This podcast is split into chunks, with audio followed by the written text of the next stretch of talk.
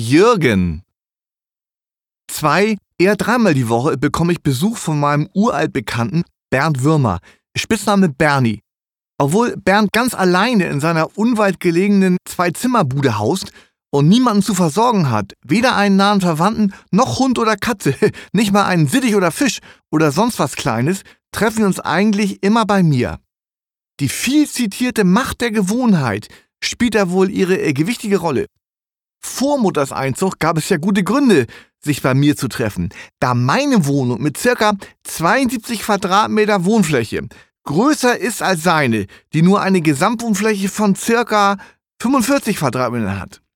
Aber jetzt ist die Wohnung durch den circa 19 Quadratmeter großen Raum, den Mutter bewohnt, ja faktisch um äh, eben diesen Anteil kleiner.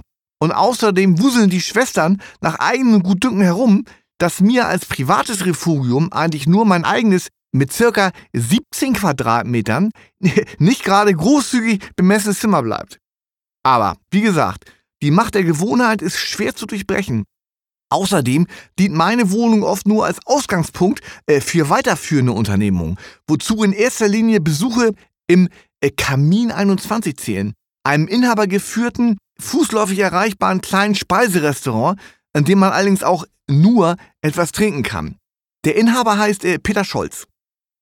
Ich frage mich manchmal, ob ich mit Bernd unter heutigen Umständen noch einmal Freundschaft schließen würde. Denn bei Lichte besehen trennt uns mehr als uns verbindet. Aber die gemeinsam verbrachten Jahre schweißen dann doch zusammen. Außenstehende würden wahrscheinlich nicht darauf kommen, dass es sich bei uns um Freunde handelt, weil wir entweder gar nicht miteinander reden oder uns in einer Tour zanken oder sonst wie in der Wolle haben. Bernd hat laut eigener Aussage noch einen weiteren Freund, von dem ich allerdings nur den Vornamen kenne, Horst. Zu Gesicht habe ich diesen Horst aber noch nie bekommen.